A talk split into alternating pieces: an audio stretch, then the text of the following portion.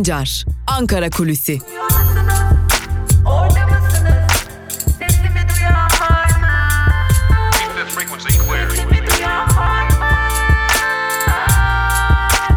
Özgürüz Radyo. Özgürüz Radyo. Özgürüz Radyo'dan ve Ankara Kulisi programından merhaba sevgili dinleyenler. Ben Altan Sancar. Hafta içi her gün olduğu gibi bugün de Ankara Kulisi programında Ankara'da konuşulanları ve perde arkasına aktarmak üzere sizlerleyiz.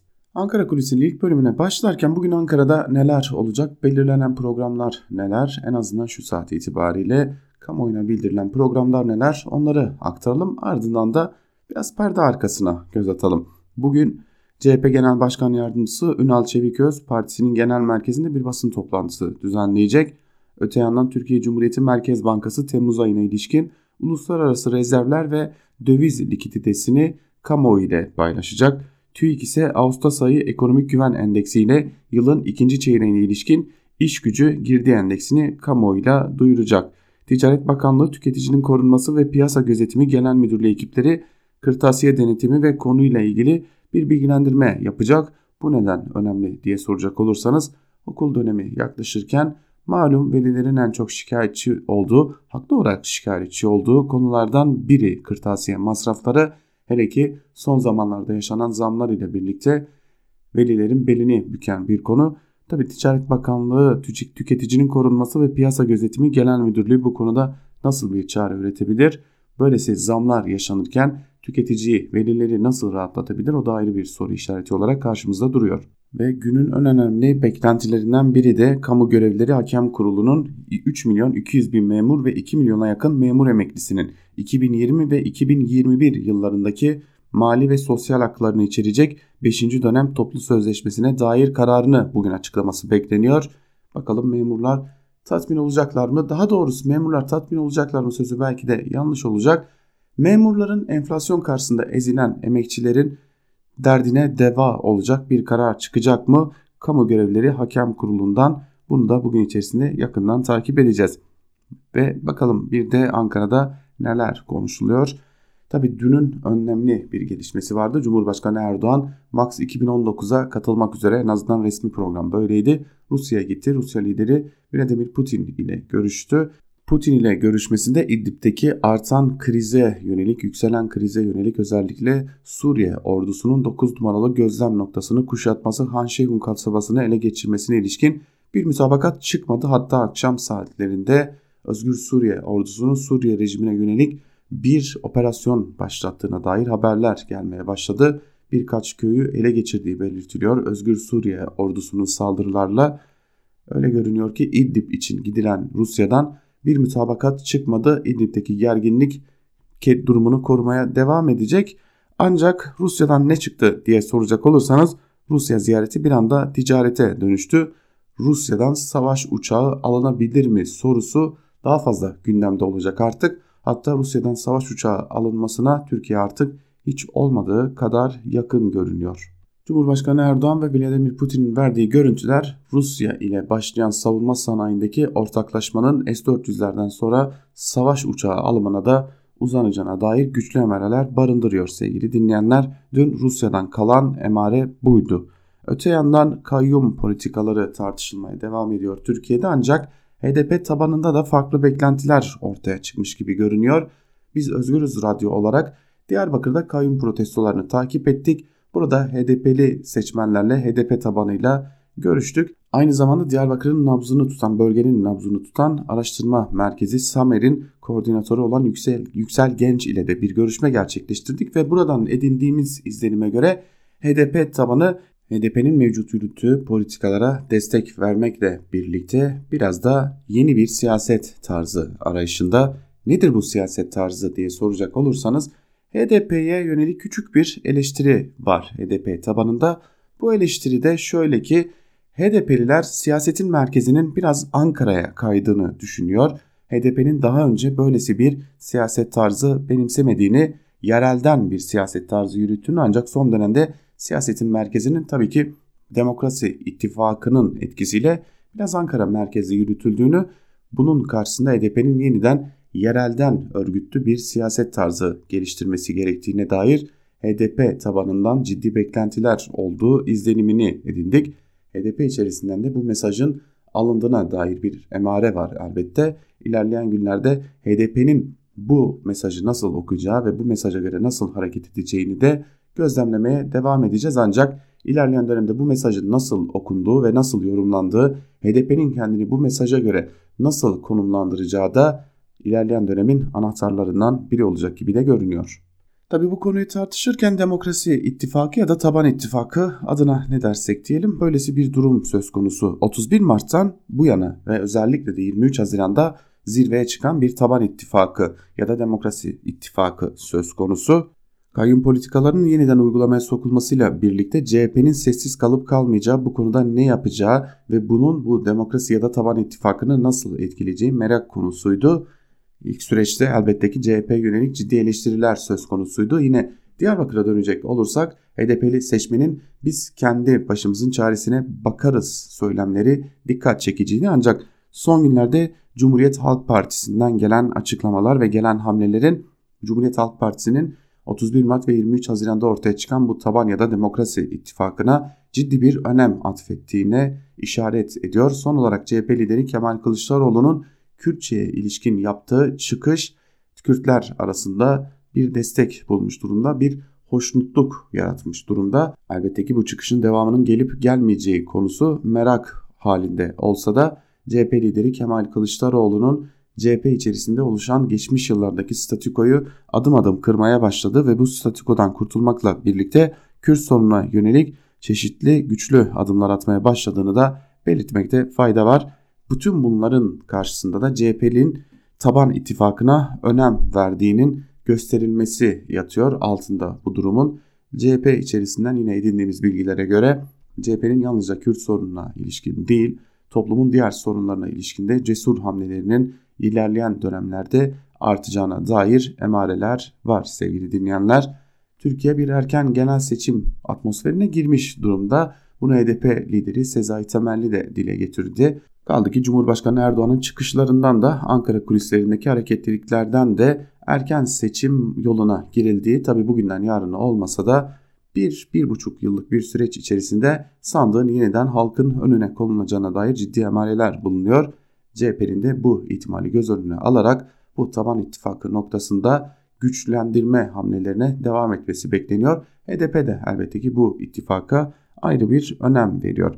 Tabi biz bir seçimden bahsediyoruz, bir taban ittifakından bahsediyoruz ve taban ittifakı ya da demokrasi ittifakı dediğimiz seçimleri de Millet İttifakı olarak resmi olmasa da yansıyan İyi Parti, CHP ve dışarıdan HDP destekli partilerin muhalefetin açıkçası bir beklentisi var. Başkanlık sisteminde revizyon belki geçmişe dönmek değil ama daha demokratik, daha adil, daha işlerlebilir ve yereli güçlü tutan, gücü tek merkeze toplamayan bir başkanlık sistemi beklentisi var muhalefet partilerinde. Bu konu son günlerde gündemden düşmüş gibi görünse de aslında alttan alta bu konuyla ilişkili bir takım hareketlilikler olduğu biliniyor. Meclis açıldığında da bu konunun adım adım gündeme gelmesi bekleniyor. Ancak meclisin ilk gündemi elbette ki yargı reformu olacak. Yargı reformuna Adalet ve Kalkınma Partisi ciddi bir önem veriyor. Bunun nedeni elbette ki yargıya ilişkin sık sık gelen eleştirileri bir yerde savuşturmak, bir yandan da Avrupa Birliği ile yeniden bir yakınlaşma süreci gerçekleştirmek elbette ki AKP'nin paradigmasının Avrupa Birliği ile uzun bir yol yürümeye uygun olmadığının altına çizerek söyleyelim. Sadece baskıları ve eleştirileri savuşturmak için Avrupa Birliği ile bir kısmi yakınlaşma sağlamak adına bu noktada hamleler olacak. Ancak bu hamlelerin hemen ardından da meclis açıldıktan sonra önemli bir gündem maddesi olarak başkanlık sistemi ve revizyon çalışmaları olacak.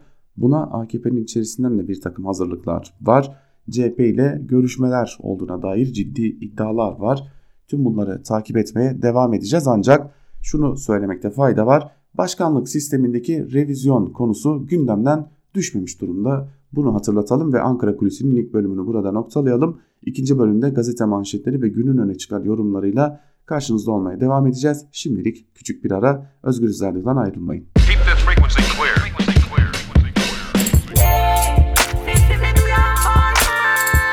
Altan Sancar, Ankara Kulüsi.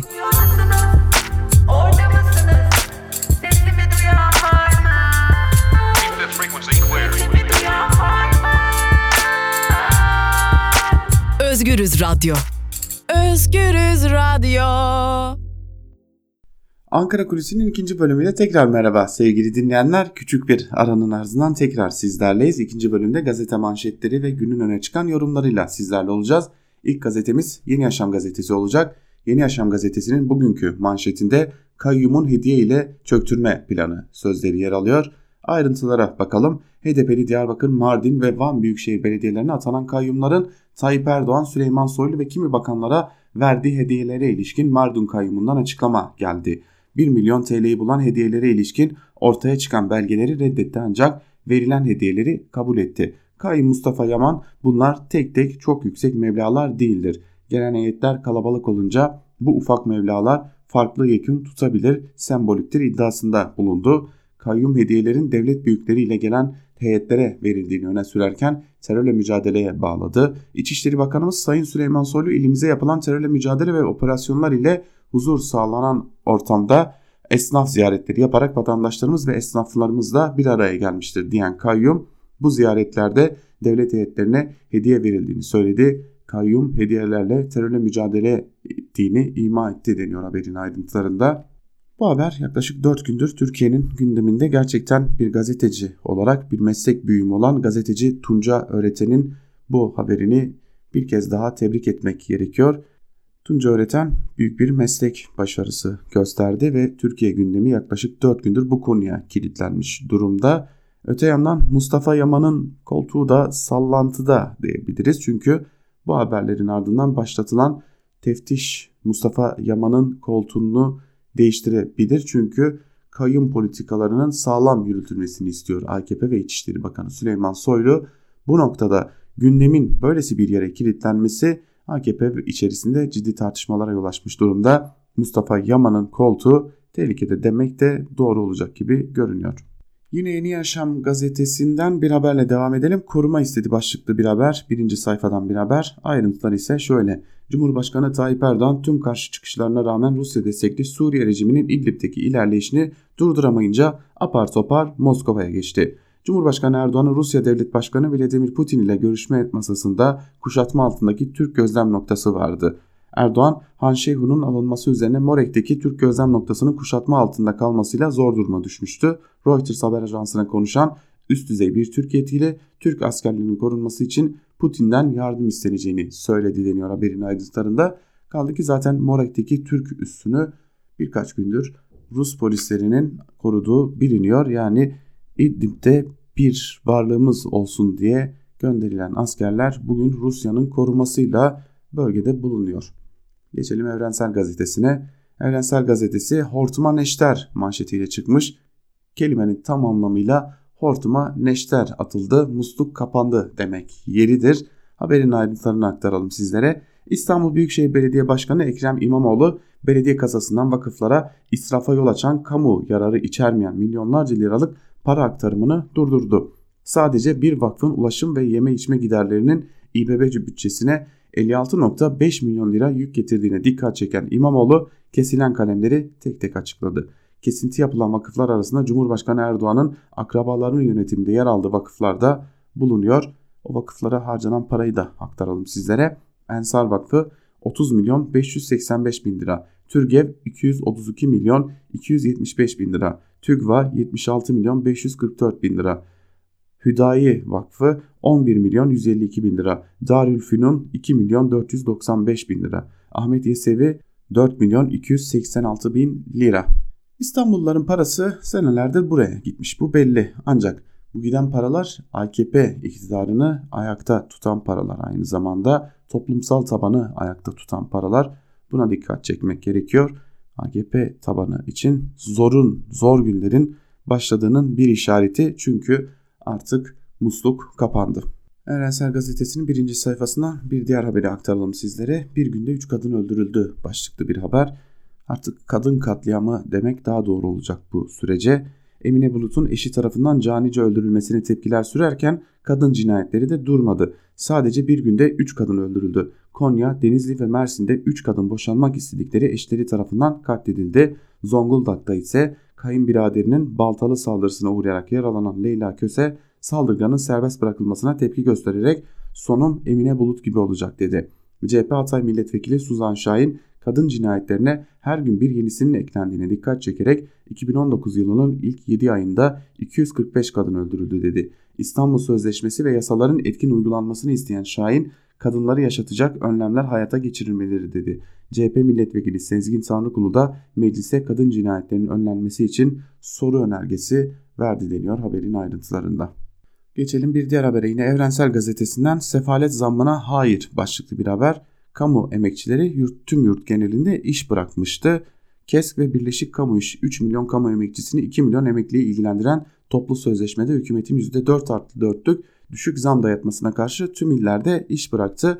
İğneden ipliğe gelen zamlara ciddi kayıplar yaşadıklarını belirten emekçiler sefalet zammına hayır dedi. Kamu emekçileri insanca yaşayacak ücret ve iş güvencesi talep etti deniyor haberin ayrıntılarında. Bugün bu talepler karşılık görecek mi, görmeyecek mi öğrenmiş olacağız. Kamu emekçileri ve kamu emeklileri neler alacaklar? Hangi hakları kısıtlanacak? Hangi hakları verilecek? Nasıl bir zam ile karşılaşacaklar? Özgür Radyo olarak biz de bunu sizlere aktaracağız. Geçelim Cumhuriyet Gazetesi'ne. Cumhuriyet Gazetesi bugün Erdoğan A4'e çizdi manşetiyle çıkmış. Manşetin ayrıntıları ise şöyle. Eski Başbakan Davutoğlu'nun eski defterler Cumhurbaşkanı Erdoğan'ın da hafıza kayıtları çıkışlarının ardından yeni iddialar ortaya çıkmaya başladı. Davutoğlu'na yakın siyasetçiler açıklanacaksa herkesin elinde bir şeyler vardır diyerek Dolmabahçe mütabakatını anımsattı. Aynı siyasetçiler Dolmabahçe'de kimin nerede oturacağını beyaz bir A4 kağıdına bizzat Erdoğan çizdi dedi. Erdoğan çözüm süreci sırasında AKP ve HDP'lilerin katılımıyla 28 Şubat 2015 tarihinde açıklanan Dolmabahçe mütabakatına ben oradaki toplantıyı doğru bulmuyorum diyerek sonradan tepki göstermişti. Eski HDP eş genel başkanı Demirtaş da Dolmabahçe'de açıklanma şekli bile hangi koltuklarda kimin oturacağı bilgisi Cumhurbaşkanı Erdoğan'a verilmişti dedi diye de haberin ayrıntıları aktarılmış. Güvenli bölgeye kapı araldı başlığıyla bir haber var Cumhuriyet Gazetesi'nde. Onunla devam edelim. İdlib'de Türkiye'ye doğru göçün hızlanması ve TSK gözlem noktalarının çatışma ortasında kalmasının ardından Moskova'ya uçan Erdoğan Putin'le görüştü. Putin İdlib'deki saldırılardan sorumlu tuttuğu teröristleri bölgeden çıkarmak için anlaştıklarını açıkladı. Putin, Türkiye'nin güvenli bölge oluşturması Suriye'nin toprak bütünlüğü için olumlu bir adım dedi. Rejimin sivilleri hedef alan saldırılarını Soçi'ye sekteye uğrattığını belirten Erdoğan, Türk askerlerine olası müdahalede yanıt verileceğini söyledi. Uzun zamandır Sosyal Güvenlik Kurumu yani SGK'nın verilerini neden gizlediği tartışılıyordu. Buna ilişkin Cumhuriyet Gazetesi'nde bir haber var. 5 milyarlık delik başlıklı haberin ayrıntıları da şöyle. Sosyal Güvenlik Kurumu'nun internet sitesini yeniliyorum gerekçesiyle gecikmeli olarak açıkladığı verilerden kara delik ve yoksulluk çıktı. 5 aylık verilere göre SGK'nın geçen yıl sonu 15.7 milyar lira olan açığı bu yılın ilk 5 ayında 20 milyar lirayı aştı. Seçimler nedeniyle kesenin ağzını açan hükümetin kurumun gelir gider dengesini bozduğu görülürken yoksulluk ve işsizlikte iyice ortaya çıktı. Genel sağlık sigortası primini ödeyem ödeyemeyen mutlak yoksul sayısına 396 bin kişi eklenirken 518 bin kişi de işsiz kaldı deniyor haberin ayrıntılarında. Türkiye'de herhalde genel sağlık sigortası prim borcunu ödeyen çok küçük bir kesim vardır.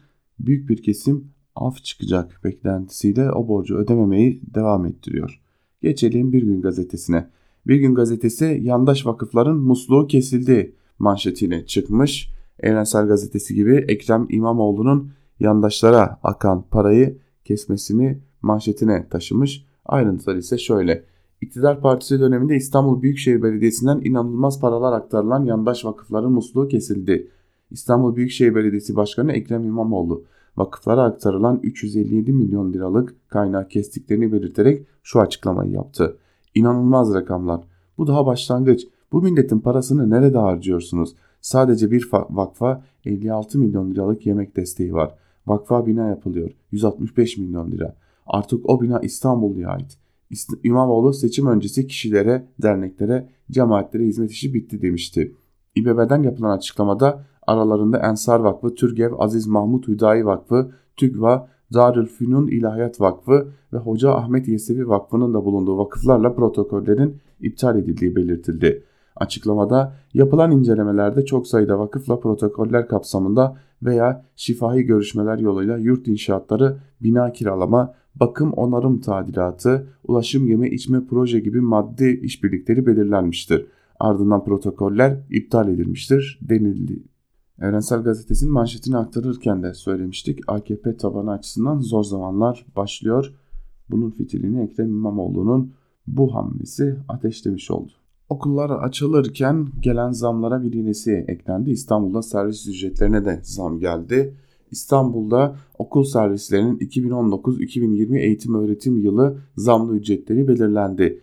Ücretlere %13 zam geldi. En kısa mesafe 243 TL olurken onun en uzak mesafe 583 TL'ye çıktı. Ayrıca %35 oranında da hostes ücreti alınacak. Taksi ve minibüs ücretlerine de %25 zam yapıldı deniyor Bir Gün Gazetesi'nin birinci sayfasındaki bir diğer haberde. Dün adeta zam yağmuru vardı özellikle İstanbul için. Gelecek günlerin habercisi tabii bu zamlar. Sözcü gazetesine geçelim. Sözcü gazetesi de Ekrem İmamoğlu'nun hamlesini manşetine taşımış. 357 milyon lira vakıflara gitmiş manşetiyle çıkan Sözcü gazetesinin manşetinin ayrıntıları da şöyle. İmamoğlu önceki yönetim döneminde belediye bütçesinden iktidara yakın vakıflar için yapılan harcamaları ortaya çıkardı.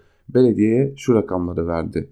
Ensar Vakfı 30 milyon, Türgev'e 232 milyon, Aziz Mahmut Hüdayi Vakfı'na 11 milyon, TÜGVA'ya 76.5 milyon, Darülfünun İlahiyat Vakfı'na 2.5 milyon, Hoca Ahmet Yesevi Vakfı'na 4 milyon lira harcanmış. Önceki yönetim vakıflar için harcadığı paranın 307 milyon lira olduğunu belirten İmamoğlu, belediye ile bu vakıflar arasındaki protokoller iptal edildi. Bu daha başlangıç diye konuştu.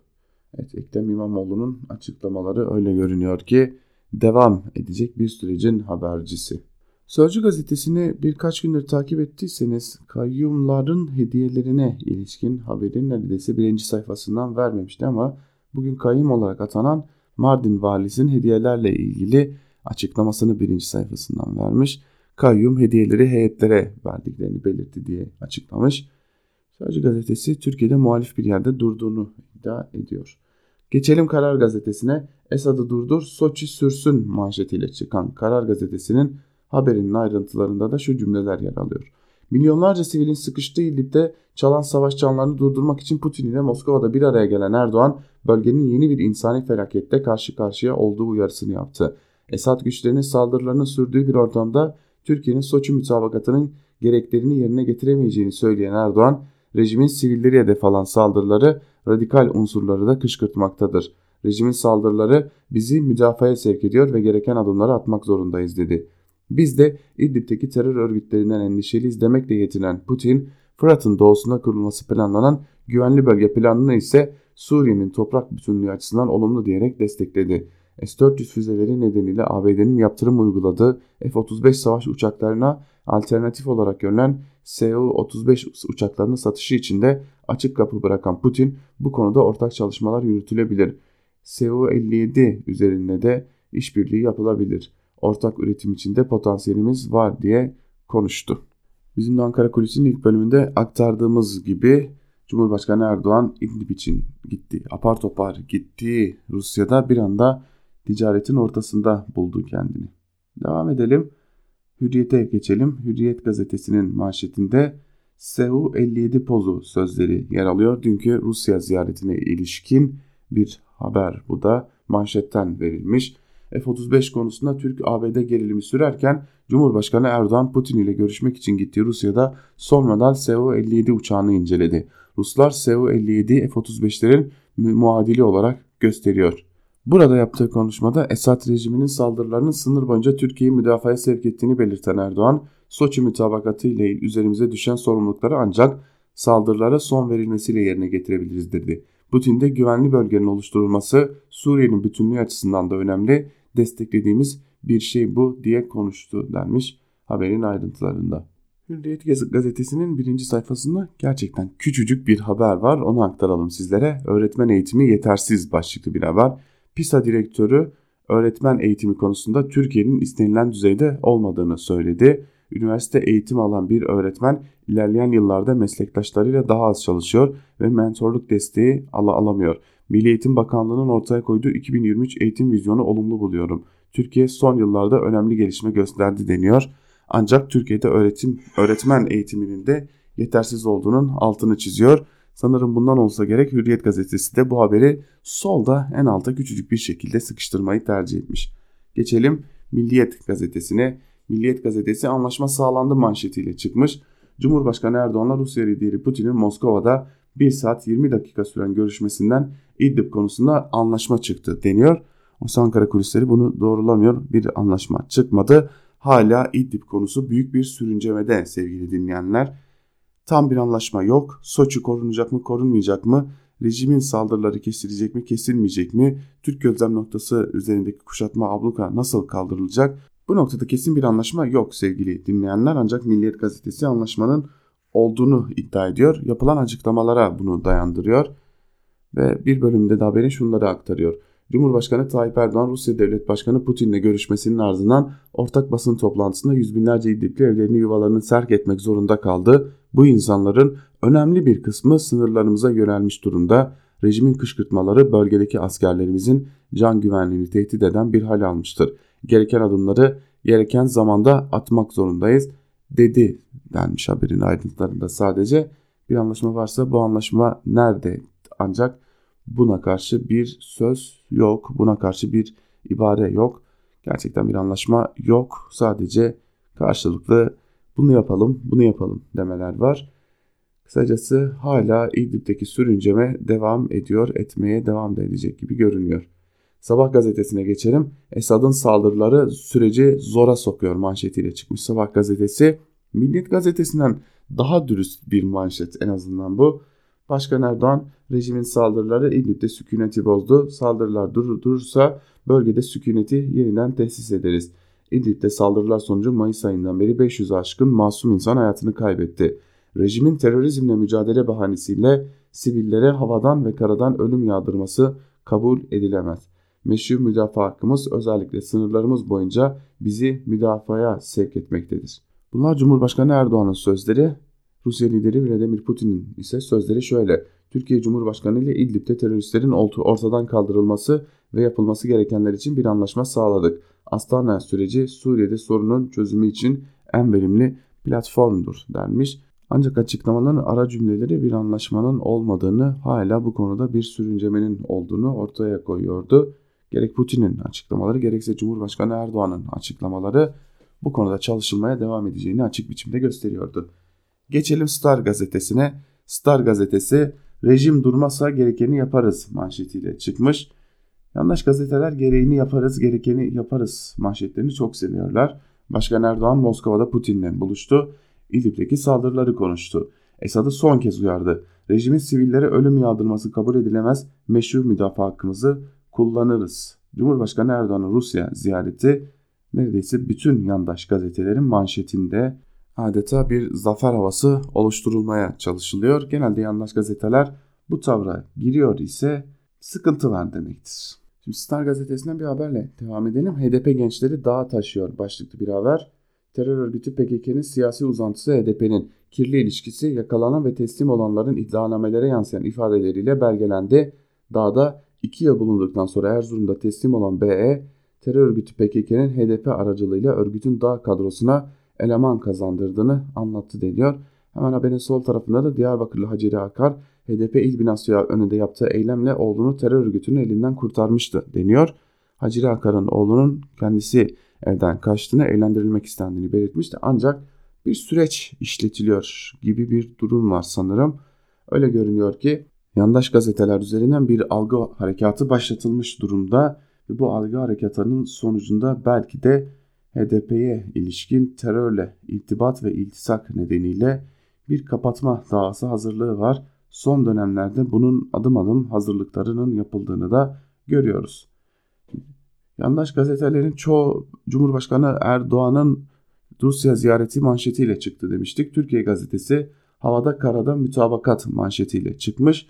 Yine Cumhurbaşkanı Erdoğan'ın ziyaretini manşetine taşımış. Güneş gazetesi İdlib mütabakatı manşetiyle çıkmış. Yine Cumhurbaşkanı Erdoğan'ın İdlib görüşmelerini manşetine taşımış. Yeni Şafak'a bakalım. Yeni Şafak meşru müdafaa hakkımız var sözleriyle manşetini hazırlamış. Yine Cumhurbaşkanı Erdoğan'ın Rusya'da yaptığı açıklamaları manşetine taşımış.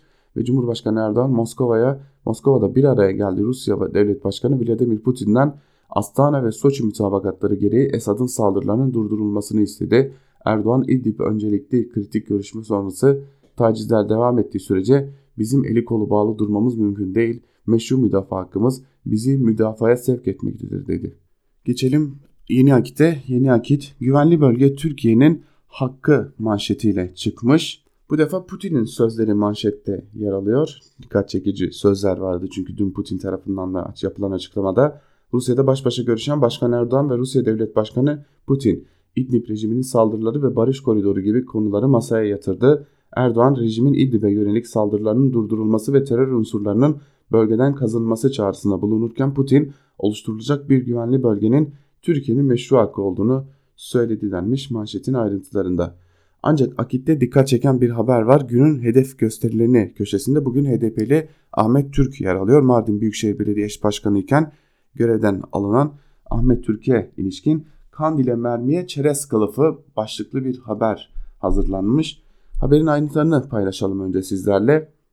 Borçları sebebiyle hizmet üretemediği iddia edilen HDP'li Mardin Büyükşehir Belediyesi'nin HDP'li ve CHP'li ziyaretçilerin yemesi, içmesi, ulaşımı ve konaklaması için 145 bin lira çay, kahve, çikolata, çerez gibi masraflar altında da 85 bin lira harcama yaptığı ortaya çıktı. Belediyenin HDP'li Sezai Temelli ve CHP'li Orhan Sarıbal'dan oluşan iki ziyaretçi için 790 kişilik yemek faturası kesti. 100 kişinin sığamadığı bir restoranda ise 392 kişinin yemek yediğine dair faturalandırma yaptığı öğrenildi. Fahiş faturaların karşılığı olan paranın nereye gittiği merak ediliyor denmiş haberin ayrıntılarında ve Ahmet Türk'ün faturalar karşılığında para aldı ve bunu PKK'ye Kandil'e kurşun için gönderdiğini iddia etmiş. Yeni Akit haberinin başlığında. Ee, geçtiğimiz günlerde Diyarbakır'daydık kayyum protestolarını takip ediyorduk. Kayyum protestolarını takip ederken bir e, HDP'li seçmenin dikkat çeken bir sözü vardı. Diyarbakır Büyükşehir Belediyesi'ne geçtiğimiz dönem atanan kayyum Cumali Atilla'nın bir yıl içerisinde 1600 kilo yani 1 ton 600 kilogram kadayıf yediğine dair bir fatura ortaya çıkmıştı. Ve vatandaş şunu soruyordu. 1 ton 600 kilogram kadayıf bütün bir şehre yeter. Eğer bu kadayıfı yemediyseniz bu kadayıf için belediyeden aldığınız parayı nereye gönderdiniz? IŞİD'e mi gönderdiniz diye soruyordu. Eğer karşılıklı suçlamalar böyle devam edecekse Türkiye'de belediyecilik bitmiş demektir. Kalkalım biz de artık oy mu vermeyelim ya da belediyecilik namına bir şey mi beklemeyelim. Öyle görülüyor ki bu karşılıklı suçlamalar devam edecek ancak Mardin'de kayyum olarak atanan Mustafa Yaman'ın zor günleri de devam edecek sevgili dinleyenler. Neden diye soracak olursanız bu ortaya çıkan faturalar kendisini zor durumda bırakıyor ve buna karşı bir teftiş de başlatılmış durumda. Gazete manşetlerini Akit ile noktalayalım. Akit'in ardından günün öne çıkan yorumlarına geçelim. Günün öne çıkan yorumlarına da Gazete Duvar'dan Kemal Can ile başlayalım.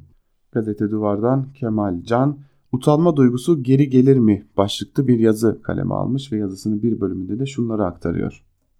Kuvvetli bir ekonomik arka planın eşliğinde siyasetten başlayarak toplumsal, kültürel bütün alanlara doğru yayılan utanmazlık elbette bir psikolojik rahatsızlığın ürünü değil.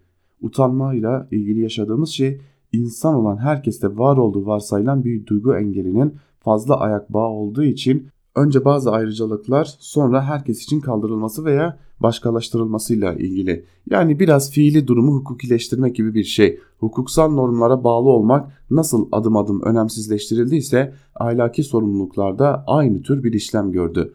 Önce utanılması gerekenlere uygun gerekçeler bulundu, sonra utanma yükümlülüğü daraltıldı, bazı şeyler KYK ile utanç vesilesi olmaktan çıkartıldı, en sonunda da geniş bir kesim için utanma duygusuna pek gerek kalmadı. Şeklen bile hukukilik artık zahmetli bir boş uğraş. Hiç utanmıyorken utanmış gibi yapmak da lüzumsuz vakit kaybı. Oysa utanma, utandırma sorumluluğu içeren siyasi bir mesele. Geçtiğimiz bir iki hafta içinde yaşanan olaylara, olaylarda kayyum meselesinde, muhalefetin tavrında, Davutoğlu'nun sözlerinde, orman yangınlarında, kadın cinayetlerinde, milyonluk hediyelerde, milyarlık peşkeşlerde utanan bir kişiyle bile karşılaşmadık. Kendi utanana rastlamadığımız gibi yakınları adına utanan, yanında durdukları için mahcup olan da görmedik. Daha önce yine bu köşede siyasete ahlaki içeriğin yeniden kazandırılması gerektiğinden bahsettiğimiz yazılar oldu. Tutarlılık, ilke, dürüstlük, samimiyet gibi kavramların yerini stratejinin, başarılı taktiklerin, etkili hamlelerin, oyun kurmanın aldığı bir zemin üzerine konuşulacakları arttırırsa da siyasi alanı zenginleştirmiyor. Utanma duygusundan arınmak da aslında kimseyi güçlü yapmıyor. Belki geçici olarak zayıflığını örtüyor. Ancak bulaşıcı olan bu duygu itimi tablosu geri kazanılması zor çoraklığı kurumayı da getirebilir. Sırrı Süreyya Önder'in söylediği gibi utanma duygusunu alan Allah da yeniden yerine koymayabilir.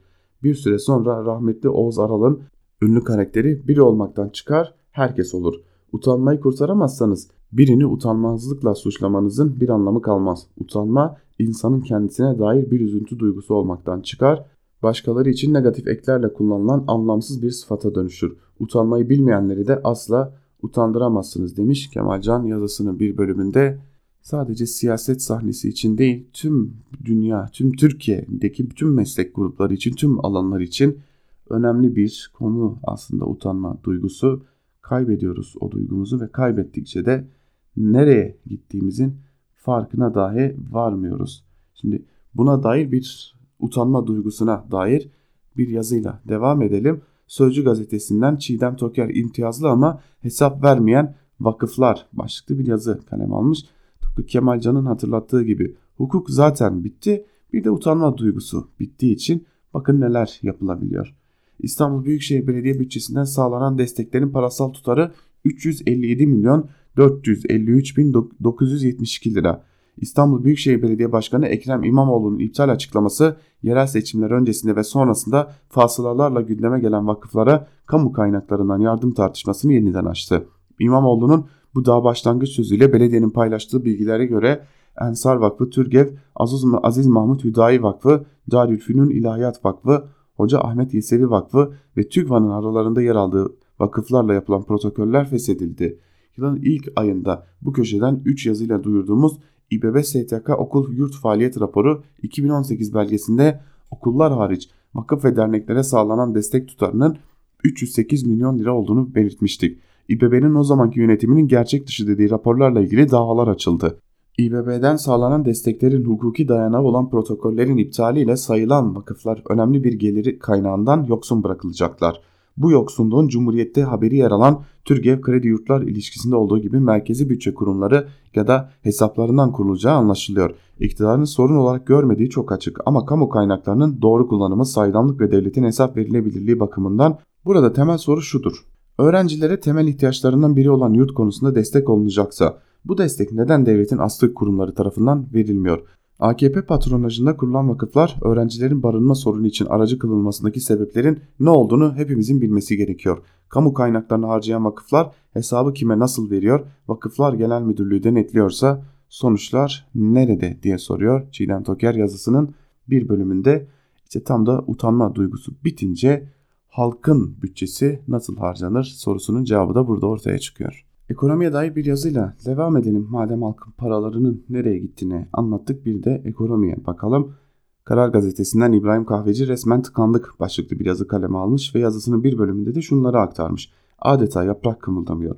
Oysa AKP 2002 yılında 36.1 milyar dolar ihracatı 2008 yılında 132 milyar dolara taşımıştı. Hatırlayın o süreci. Avrupa Birliği yolunda nasıl demokratik adımlar atılıyordu yumuşak güç kullanımı ile etkinliğimiz ne kadar yüksekti. Bugün ağzımızdan silahtan başka söz, dost düşman ikileminden başka bir açıklama çıkmıyor. Yani zayıfladıkça gücümüzü sertleştirdik. Dış politikanın çok değişken dost düşman ülke listeleri bizim ekonomide yaşadığımız tıkanmanın bir başka boyutu. Daha dün İsrail ile enerjide büyük bir işbirliği diye İstanbul'a poz verirken bugün İsrail adını ağzına alan muhalefet toplumda linç ediliyor. Trump geldiğinde şak şaklayan eller manşetler bir süre sonra düşman Trump manşetlerini attı ve Trump yine dost. Liste sürekli değişiyor. Bugün son listeye baktığımızda en fazla ithalat yaptığımız ve en fazla dış ticaret açığı verdiğimiz Rusya ve Çin'in dibindeyiz. Ne bulacaksak? Bundan 5-6 yıl önce Türkiye İhracatçılar Meclisi İnovasyon Kongresi'ne Profesör Doktor Davut Kavranoğlu daha çok limon, daha çok hıyar satarak ihracatı arttırmanın hükmü yok diyerek uyarmıştı. Ben o konuşmanın tamamını herkesin izlemesini isterim. Tarihi uyarıları içeren bir konuşmaydı. İhracatta yaşanan tıkanmanın tek nedeni dış politika değil elbette. Mesela sanayi üretimiyle kapasite kullanım oranını karşılaştırdığımızda şunu görüyoruz. Ülkemizde çok ciddi bir üretim kapasitesi kaybolmuş. Yani fabrikalar kapanmış. Daha düşük üretim düzeyinde daha yüksek kapasite kullanımı bunu gösteriyor. Ankara'nın şişmanlığı ekonomimizde ciddi bir engel. Çok yüksek kamu mali yükü üretim şirketlerini ve ihracatı tıkıyor. Kısaca sorunlar yazmak da bitmiyor. Tıkanmış ekonomiyi bile meydanlarda sürprizler var diye satabiliyorsak hiç sorun yok. Zaten mesele de bu. Kırsal zihniyet sorunları da anlamıyor, çözüm de aramıyor. O zaman biz niye uğraşalım ki demiş İbrahim Kahveci yazısının bir bölümünde yine kötü bir tablo ortaya koymuş. Ancak İbrahim Kahveci'nin ekonomiye dair nokta atışı tespitlerinin olduğunu, samimi tespitlerde bulunduğunu çok iyi biliyoruz. Diyelim devam edelim. Türk Silahlı Kuvvetleri içinde neler oluyor başlıklı Nagihan Alçı yazısıyla. Alçı yazısının bir bölümünde şunları aktarıyor. TSK içindeki en köklü zihinsel dönüşümlerden biri zaten ABD konusunda yaşanıyor. Eskiden tüm muvazzaf generaller sıkı bir Amerikancı olurdu. Şimdi ise son 10 senede yaşananlar yüzünden ABD'ye çok mesafeli bir TSK kamuoyu var. Peki 2019'un generalleri Rusyacı ya da Avrasyacı mı? Az bir kısmı evet ama çoğunluğu bu konuda ortada duruyor. Yani generallerin büyük çoğunluğu mesela bir Perinçek gibi ölümüne anti-Amerikan da değil. Tam bu noktada gelelim ordu içindeki Perinçekçiler iddialarına. Ben daha önce de bu köşede yazmıştım. Özünde Marksist ve Mao'cu bir siyasetçi olan Doğu Perinçek'in zihinsel formasyonuyla aynı kafada subay ve TSK'nın genetiği itibariyle olamaz. O bahsi geçelim. Fakat Perinçek, Ergenekon balyoz sürecinden itibaren elindeki medyasıyla ısrarlı biçimde hapse giren askerlere destek olduğu için o süreçte bir manevi yakınlaşma doğdu. Ayrıca Perinçek'in dış politikadaki Avrasyacı fikirleriyle etkileşen de bir subay kuşağı oluştu. Doğu Bey aslında TSK içinde Batı yanlısı Kemalizm geleneğini Batı'dan kopararak Avrasyacı Kemalizm yönüne çevirmeyi hedefleyen bir siyasetçi. Siyasal konjonktürün ve ABD'nin yanlış politikalarının etkisiyle bunu kısmen başarmış görünüyor da olabilir.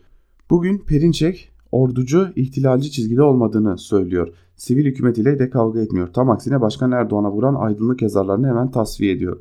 Milli Savunma Bakanı Hulusi Akar'ı ve birçok hükümet üyesini sık sık övüyor. Mesela tartışılan yaş kararları da aydınlıkta hiç tenkit edilmedi. Davutoğlu ve Babacan'ı ağır eleştiriyor.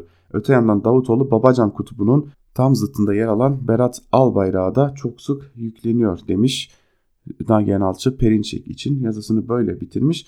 Bu konuya ilişkin yazılarını devam edeceğini duyurmuş Nagihan Alçı. Bir sonraki yazısında da TSK içi asker sivil dengesi ile ilgili rahatsızlık var mı konusunu işleyeceğini belirtmiş ancak yazısının bir bölümünde Doğu Perinçek için Maoist ve Marksist demiş. Maoizmden ve Marksizmden hele ki özellikle Marksizmden ne anlandığına bağlıdır Perinçek için Marksist demek. Karar Gazetesi'nden Elif Çakır'ın bize dahi hain denilirse başlıklı yazısıyla devam edelim. Elif Çakır yazısının bir bölümünde şunları aktarmış.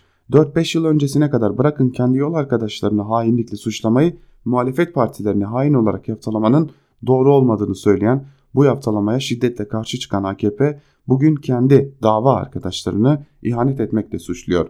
AKP'nin iktidar olup da muktedir olmadığı o yıllarda 2012 yılında CHP lideri Kemal Kılıçdaroğlu ile terör sorunun çözümüne yönelik bir araya geldiği gün Tim Genel Kurulu'nda konuşan dönemin Başbakanı Erdoğan demokratik siyasete inanan her partinin diyaloğa açık olması gerektiğini işaret etmişti.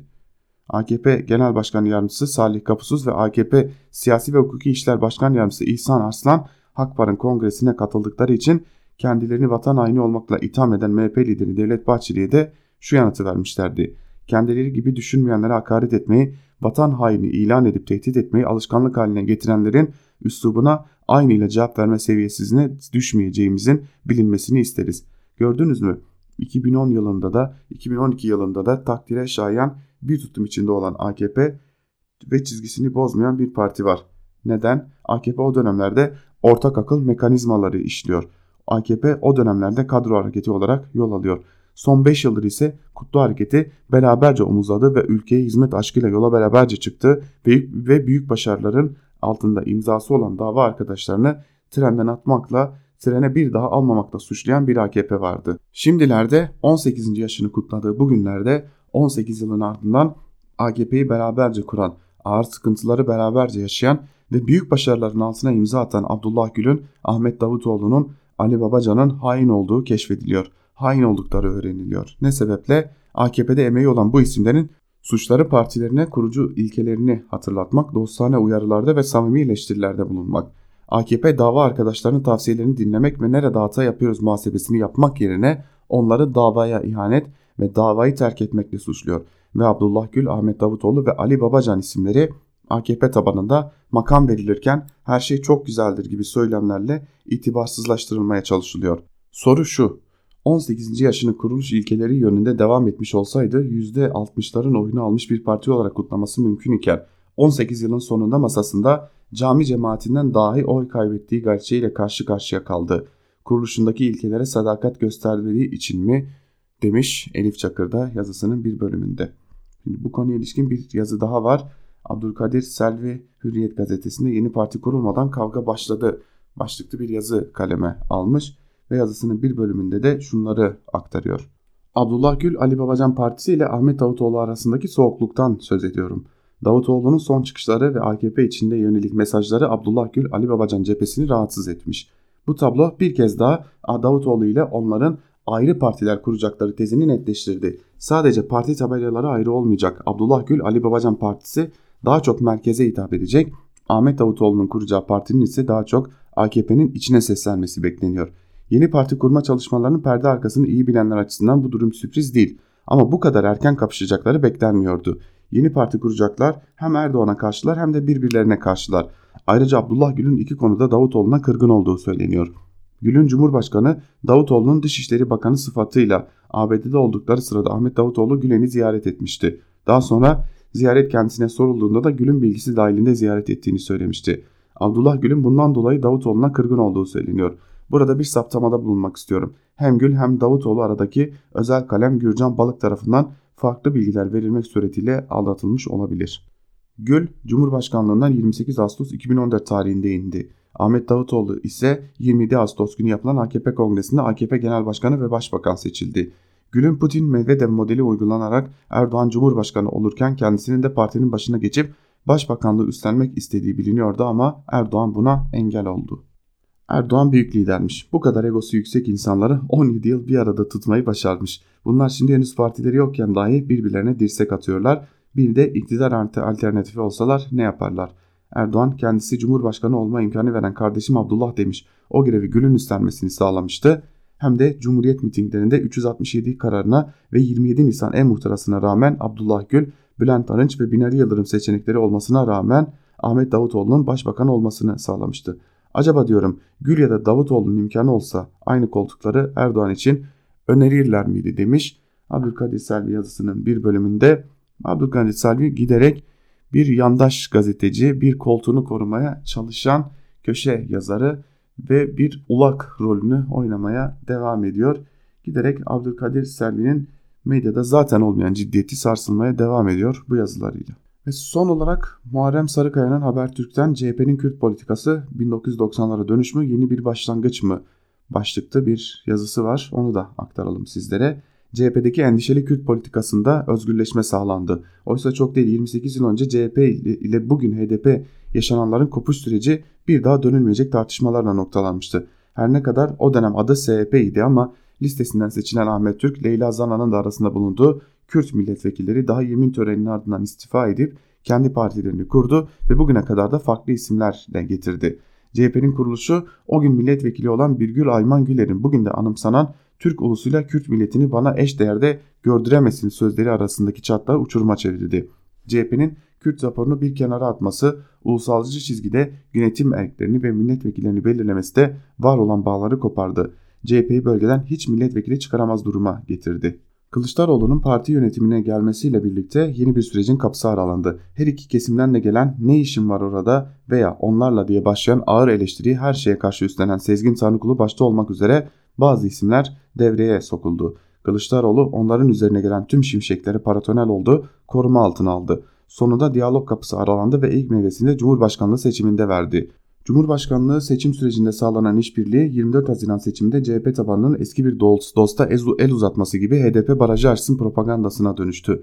CHP yönetimi bir yandan milliyetçi muhafazakar kod, kodlara sahip İyi Parti'ye milletvekili verip seçime girmesini sağlarken diğer taraftan da HDP ile ilişkilerini geliştirdi. Faydasını da yerel genel seçimde gördü.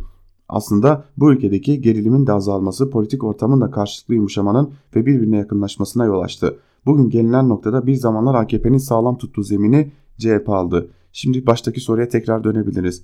olan Malazgirt Meydan Muharebesi'nin 948. yıl dönümü anma, etkinliğinde Kızıl Elmalı tanıtım yapan AKP'nin yıllardır koruduğu zemini terk etmesinin sonucu mu yoksa bu noktaya gelinmesi CHP'nin eski siyasetini terk edip taban desteğiyle yeni politik sürecini daha görünür kılması mıydı?